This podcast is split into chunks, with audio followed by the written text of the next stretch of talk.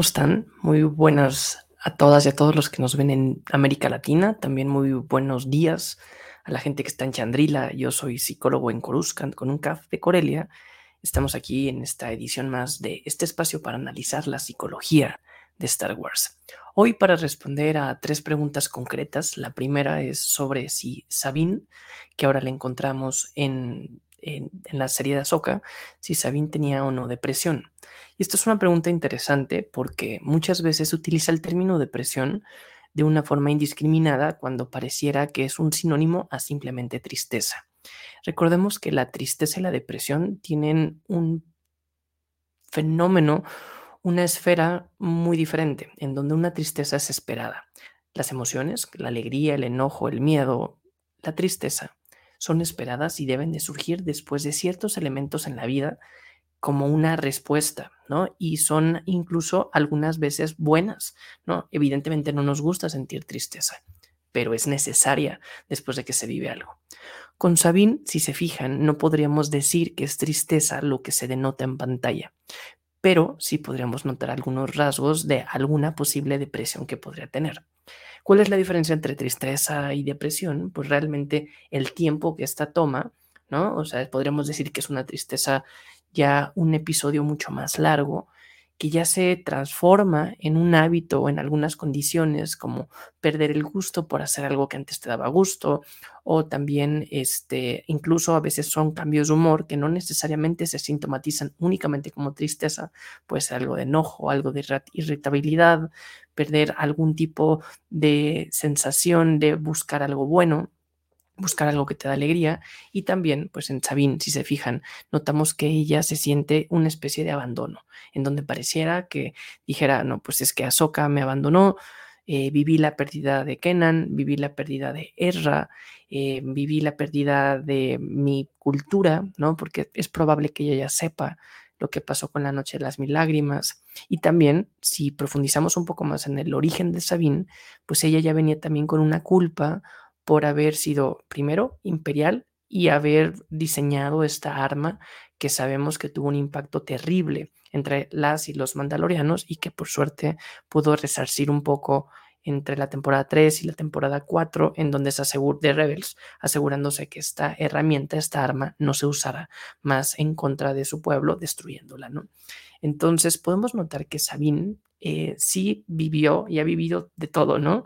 Podríamos decir que Sabine ha sido imperial, ha sido mandaloriana, ha sido em, rebelde, eh, miembro de una tripulación, de una familia, y también ahora parece ser que Padawan em, y futura Jedi, ¿no? Entonces ha tenido diferentes eh, roles, pero ahora sí podemos notar ciertos rasgos de conducta que podríamos suponer que tienen algo de depresión porque la notamos que ya pasó muchos años, no sabemos cuántos, pero si hacemos cuentas más o menos cinco o seis años desde que la vimos en Rebels, sabemos que tuvo dos pérdidas muy grandes, ¿no? Hablando de Kenan y de Ezra, las pérdidas de su cultura, eh, tanto previas, la culpa como la actual, y sobre todo venir a rematar ahora con que se siente, siente este abandono por parte de Ahsoka y que vive también aislada, que no tiene una red de apoyo, porque pues antes tenía la tripulación del fantasma, tenía su familia en Mandalore, seguramente tuvo Ahsoka, ahora no tiene más que a los gatos, a los Lotcats.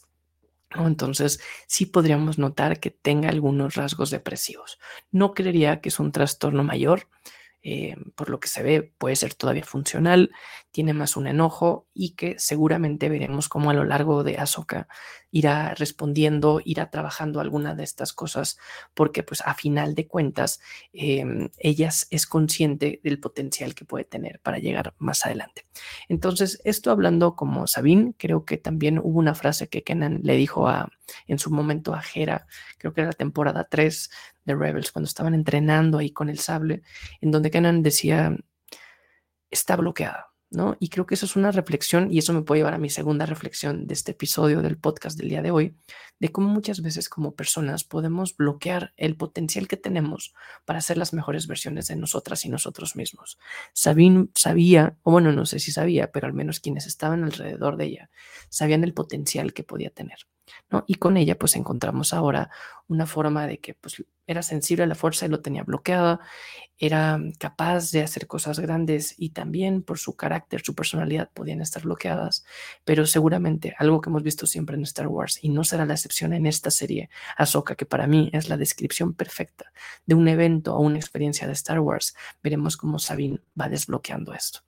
Y si Sabino no es sensible a la fuerza, creo que esto puede dar muchas discusiones que ya habrán visto en otros contenidos. Yo aquí lo que sumaría a lo que, pues no sé, a la opinión que ustedes puedan tener y a lo que han encontrado en Internet, es que el hecho de que Sabine sea o no sensible a la fuerza, no es muy sensible a la fuerza, ¿no? O sea, puede empezar a tener algunos guiños, puede empezar a tener algún tipo de herramientas que muchos considerarían sobrenaturales, pero sabemos que no tiene esta eh, sensibilidad impresionante como los Skywalker, como Kenobi, como Yoda, como Grogu, incluso como Ezra, que se ve desde un inicio y que puede hacer cosas eh, sobrenaturales. Aquí lo interesante es, retomando a que puede tenerlo bloqueado, es que nos hace una reflexión de cómo, en lugar de buscar a la gente que ya hace cosas extraordinarias, cómo la todas las personas, si empezamos a destrabar nuestra mente, nuestra emoción, si empezamos a hacer un trabajo personal, podemos alcanzar a ser sensibles a la fuerza. Esto es una forma, lo decíamos en el primer episodio de esta temporada en Snack Wars de psicólogo en Coruscant, que esto es una forma de democratizar la fuerza. No sé si recuerdan, yo hace tiempo hice un episodio en donde decía, los Jedi refuerzan desigualdades porque hacen ver que son una raza especial, más allá de que es una galaxia lejana que tiene una diversidad de especies en donde coexisten, no hablando del imperio, ¿no? que era xenofóbico, pero en la república o la nueva república que coexisten las nuevas especies, nos damos cuenta que supuestamente existe un grado de igualdad o de equidad pero hay algunas personas que nacen con un superpoder que son capaces de hacer más cosas. ¿Qué pasa con todas y todos los demás que no tenemos ese poder? ¿no? No podemos apostarle a ser nuestra mejor versión de nosotros mismos.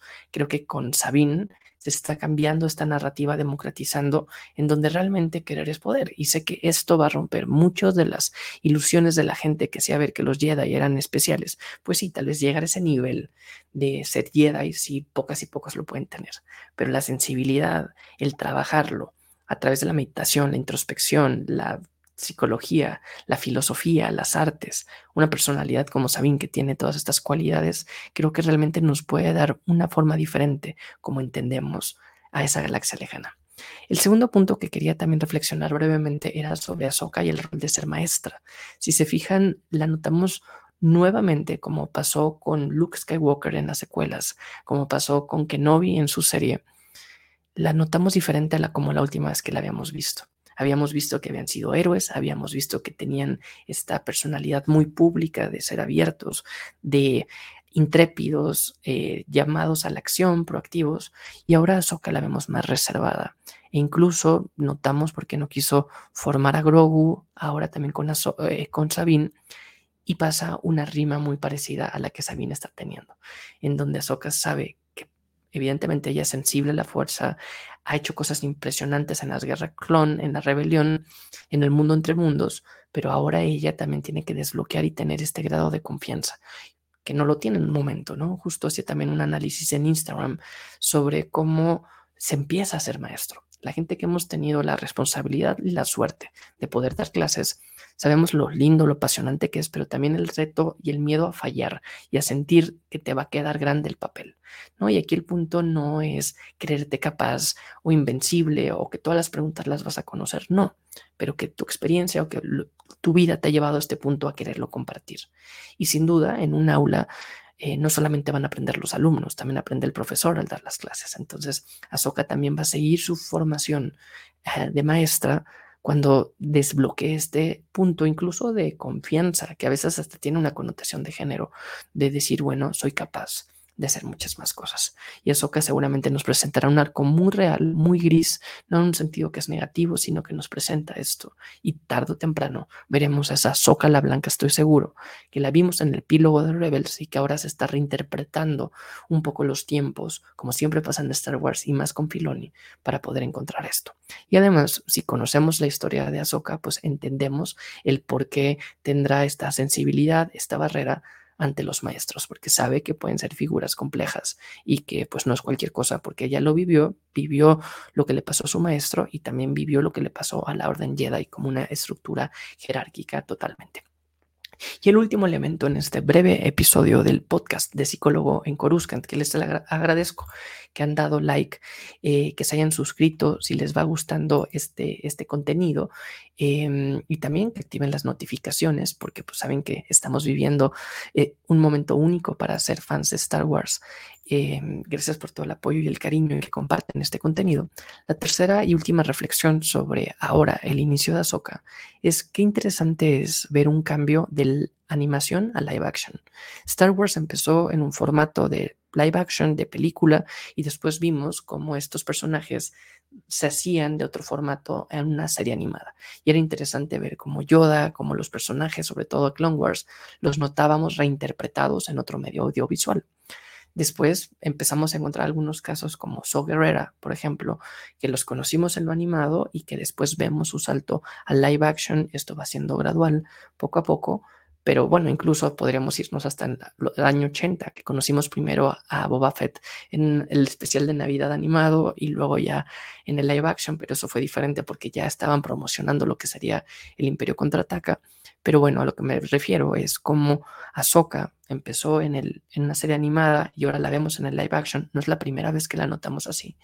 La vimos evidentemente en el libro de Boba Fett y en Mandalorian, pero sobre todo la tripulación del fantasma, Sev en la tercera temporada de Mando y ahora lo notamos, bueno, Chopper con su camión Rogue One, pero Hera, Sabine incluso Ryder, este eh, gobernador de Lotal, los Lotcats, los notamos como van a empezar ahora convertirse en el live action.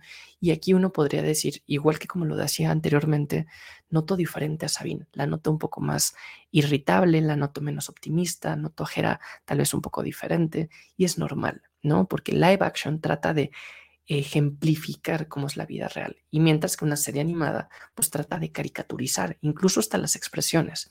Yo recuerdo que a mí me costaba un poco la primera temporada de Rebels, porque lo veía muy infantil, ¿no? Y recuerdo este capítulo del Melorion y así, que los ojos de Ezra se abrían casi como un Looney Tunes, ¿no? Que se le salen de la cara pero poco a poco vas entendiendo la narrativa que lleva otro ritmo, otro formato y que cumple muy bien, pero que ahora evidentemente al verlo en live action podemos profundizar en un contexto más real. Lo mismo pasa con las novelas. En las novelas se puede profundizar todavía en un aspecto en donde uno como lector no tiene un rol pasivo. Tú vas marcando el ritmo, la velocidad, la entonación, profundizas y uno se termina proyectando. Y eso va a ser bien interesante con Throne, que también brinca no solo del, de lo animado, sino de unas serie de novelas previas, que si no lo han hecho, eh, no tienen que leer todas las novelas, pero si quieren leer alguna de Throne es espectacular, porque lo verán cuando lo conozcan, quienes no lo conocen en live, en live action.